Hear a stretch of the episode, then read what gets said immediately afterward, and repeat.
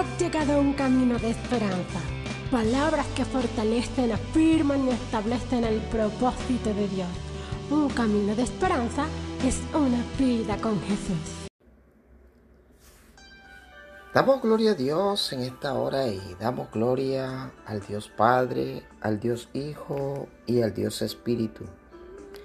Y damos gloria a Dios por este nuevo día, por esta nueva oportunidad el Padre Eterno nos permite para exaltar y glorificar su santo y precioso nombre. La palabra de Dios en el libro de Lucas, el Evangelio de Jesús según San Lucas, en el capítulo 15, a partir del verso 11, nos habla de la historia de un padre que tenía dos hijos. Y uno de sus hijos tomó la decisión de pedir de su herencia y marcharse muy lejos. Y aquel padre que tenía sus dos hijos se quedó con el hijo mayor, porque dice la palabra que el menor pidió su herencia y se fue lejos de casa.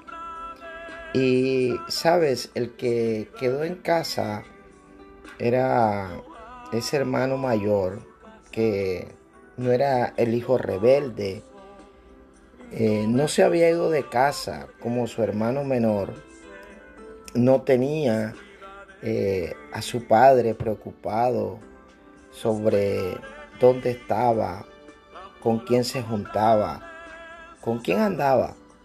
No era aquel hijo que no llegaba a casa a dormir. Y parecía que todo lo hacía bien, que era un hijo sumiso y obediente. No era el hijo perezoso, no era el hijo eh, vago, no era aquel hijo que pasaba durmiendo, que se despertaba tarde, que no ayudaba en las labores de casa. Por el contrario, este joven era muy trabajador, era un siervo fiel a su padre, y le había servido al papá por muchos años. Y parecía que este hijo mayor todo lo hacía bien. Todo lo hacía bien. Obediente, servicial, trabajador, cumplidor, honesto, virtuoso. La gente lo respetaba, quizás lo admiraban, quizás lo elogiaban y lo consideraban un hijo modelo. Y esta apariencia del hijo mayor eh, era una apariencia de la perfección. Pero quiero decirte que cuando termina el relato en el capítulo 15 dice que este joven, quizás sin salir de casa, se convirtió en el ejemplo de que es posible estar lejos sin moverse del lugar donde normalmente habitamos o vivimos. A veces estamos lejos de casa sin salir de casa. A veces nos extraviamos eh, en nuestras propias conductas creyendo que lo que hacemos está bien hecho. Y ese era el caso. Ese era el caso de este joven. De este joven que quedó en casa pero habían unas características en él que fueron afloradas cuando su hermano regresó derrotado. Y es que no tenía misericordia, porque en Lucas 15:30, este joven reclamándole al padre porque había hecho una fiesta para recibir al hijo perdido. Él le dijo, pero ahora llega este hijo tuyo Hoy has desfilfarrado tu fortuna y tú mandas a matar en su honor el ternero más gordo. Y el padre le dijo, hijo mío, tú siempre estás conmigo y todo lo que tengo es tuyo. A veces no disfrutamos lo que tenemos, lo que el Padre nos ha dado.